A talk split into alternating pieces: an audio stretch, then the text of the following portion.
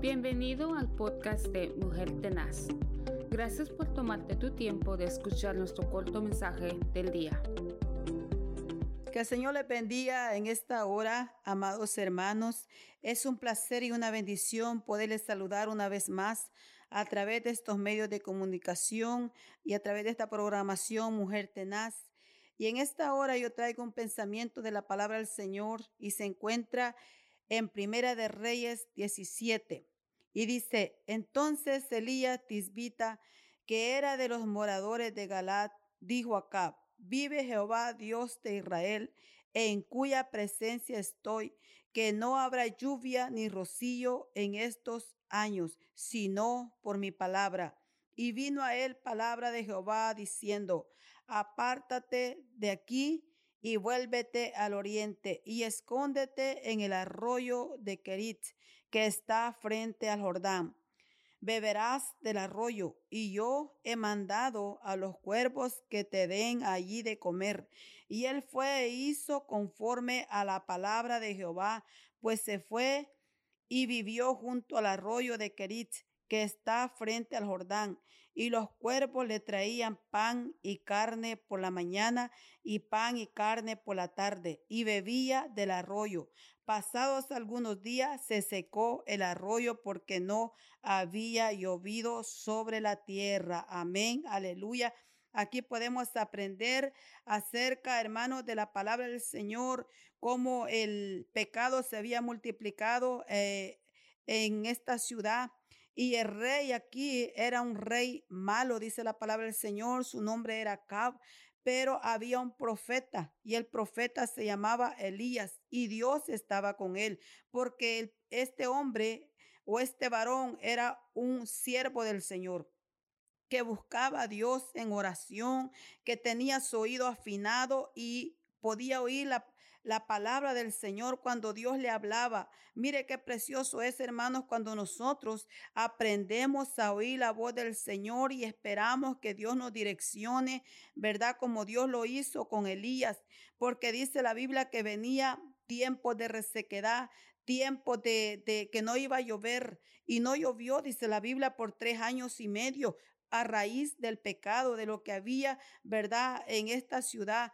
Eh, y Dios estar a favor de sus hijos, porque vemos cómo Dios cuidó a Elías a pesar de lo que venía, ¿verdad?, a esta tierra, resequedad. Y, y Dios le dice, vete a, a este río y yo allí voy a estar contigo. Le dice, le dice, apártate de aquí y vuélvete al oriente y escóndete en el arroyo de Kerit. Mire, Vete acá, le dice, escóndete ahí, porque Dios tiene planes y propósitos para cada uno. Dios no nos va a dejar solo ni los va a desamparar, a pesar que estemos pasando en medio del problema, en medio de la dificultad. A lo mejor este nuestro corazón se tristece, eh, no hay fuerza, ¿verdad? Para, para orar, para levantar nuestras manos. Imagínense cómo se sentía el profeta en esta ocasión, pero Dios lo estaba direccionando porque Dios tenía propósito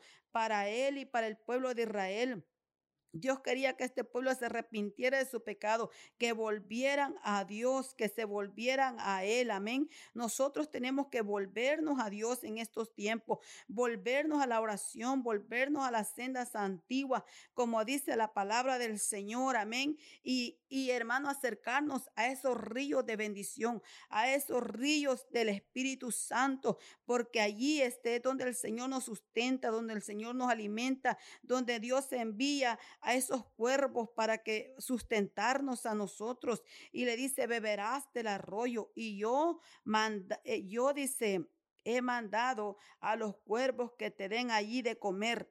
Y él fue e hizo conforme a la palabra de Jehová. Mire qué lindo, hermano, la obediencia. Dice que él fue y e hizo conforme a la palabra de Jehová. Él no buscó otra dirección, él no buscó otro camino, sino que siguió las instrucciones del Señor. Hoy en día Dios nos da instrucciones al pueblo del Señor, cómo tenemos que conducirnos en esta tierra, qué tenemos que hacer y qué no tenemos que hacer, hermano, cómo nosotros este, tenemos que adorarlo y exaltarlo, reconocer que Él es Dios, que Él es el Todopoderoso, que Él es el Dios que los va a bendecir, aunque estemos en medio de la prueba, aunque estemos, hermano, pasando el desierto, aunque vea usted que el mar se le atraviesa, pero Dios está ahí con usted. Dios tiene el poder para abrir el mar. Dios tiene el poder para hacer que la bendición fluya en su vida. Dios tiene el poder para darle la fuerza. Levantemos nuestras manos delante del Señor creamos la palabra, creamos, hermano, que servimos a un Dios vivo, a un Dios poderoso, a un Dios maravilloso, un Dios que tiene propósitos para cada uno de nosotros, un Dios que no lo va a dejar en el problema, no lo va a dejar ahí en el desierto, no. Dios tiene la salida como lo hizo con Elías. Dios no lo dejó en la resequedad. Dios siempre proveyó para él. Y dice que los cuervos le traían pan y carne por la mañana y pan y carne por la tarde. Y, y dice, y bebía del arroyo. Qué preciosa palabra, hermanos.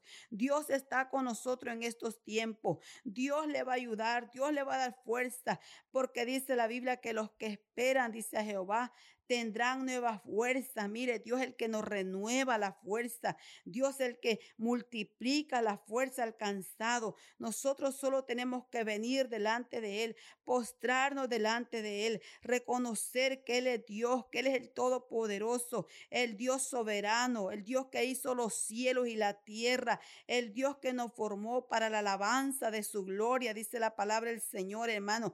Tenemos un Dios poderoso, un Dios grande, un Dios maravilloso, un Dios que te que lo conoce, que mira la necesidad, un Dios que no, no, no lo ha abandonado. Mire, Elías aparentemente él estaba solo, ¿verdad? Frente a aquel arroyo. Él estaba solo ahí, a lo mejor no había nadie ahí con él, pero ahí estaba Dios. En medio de la soledad, ahí estaba Dios. En medio del dolor, ahí estaba Dios con él. Amén. Y no lo dejó ni le abandonó, porque Dios es nuestro Padre celestial. Dios el que está con nosotros. Así como nosotros como padres de familia no abandonamos a nuestros niños, sino que los cuidamos, hermanos, estamos pendientes de ellos. Cuánto más nuestro Dios, amén. Cuánto más nuestro Padre Celestial, aleluya. Dice la Biblia que si nosotros sabemos dar buenas cosas a nuestros hijos, cuánto más nuestro Padre Celestial no nos dará todas las cosas juntamente con Cristo Jesús, aleluya. Así es que hermanos, sigamos adelante. Como le repito, no descuidemos la bendición que Dios nos ha dado, no descuidemos la oración, no descuidemos la lectura de la palabra. Estamos viviendo tiempos difíciles. Estamos en los últimos tiempos. Cristo viene pronto. Amén. Cristo viene por nosotros. Nosotros tenemos que buscar la presencia del Señor. Buscar, hermano, el pan de vida eterna. Aleluya. Y el pan de vida eterna es Cristo Jesús. Aleluya. Dice la Biblia que vengamos a Él. Si usted está cansado, si usted está angustiado, si usted no tiene fuerza, venga a la fuente de vida eterna. Vengamos a los pies del Maestro sus brazos están abiertos para bendecirle para darle fuerza, aleluya.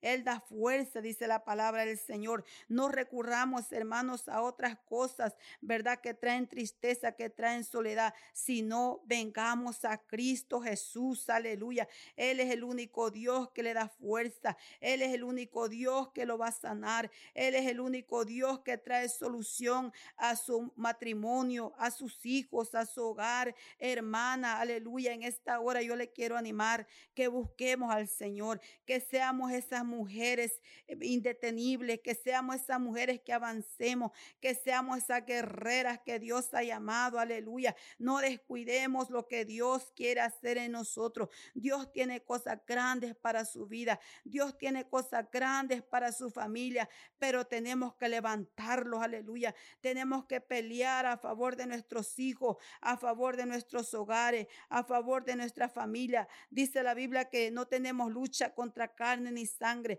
sino contra principados y potestades, contra los gobernadores de las regiones celestes. Aleluya. La lucha no es contra nuestros familiares, la lucha no es contra nuestro esposo, la lucha no es contra nuestros hijos, sino contra un enemigo. Dice la Biblia que el enemigo vino a matar, hurtar, destruir, pero Cristo ha venido a darnos vida y vida en abundancia, aleluya. Y cuando estamos en Cristo no hay resequedad. Cuando estamos en Cristo, aleluya, vamos a ser como esos árboles plantados junto a corrientes de agua que da su fruto en su tiempo y su hoja no cae. Y todo lo que hagamos va a prosperar porque Él está en nosotros y con nosotros, aleluya. Y dice la Biblia que todo lo podemos en Cristo Jesús porque Él es nuestra fortaleza, amén. No nos amedrentemos frente al gigante, no nos amedrentemos frente al problema. Hay alguien más grande y más poderoso que ese gigante. Hay alguien más grande y más poderoso que el problema, aleluya. Y se llama Cristo Jesús, aleluya. Oh poderoso Dios, aleluya. Oh adoramos ese nombre que es sobre todo nombre, como dice la palabra del Señor, que en ese nombre se va a doblar toda rodilla de los que están en el cielo y en la tierra y toda lengua confesará que Jesús es el Señor, aleluya. Lo dejo con este pensamiento, aleluya, y declaramos bendición en su vida, declaramos que usted está bendecido prosperado y en victoria. En el nombre poderoso de Jesús. Muchas bendiciones. Amén. Gracias por escuchar nuestro podcast Mujer Tenaz. Únete a nuestras redes sociales donde puedes conocernos. También queremos conocerte. Envíanos tu testimonio o preguntas a ba.mujertenaz.gmail.com. Que tengas un día lleno de bendición y paz. Recuerda que estamos bendecidos, prosperados y en victoria.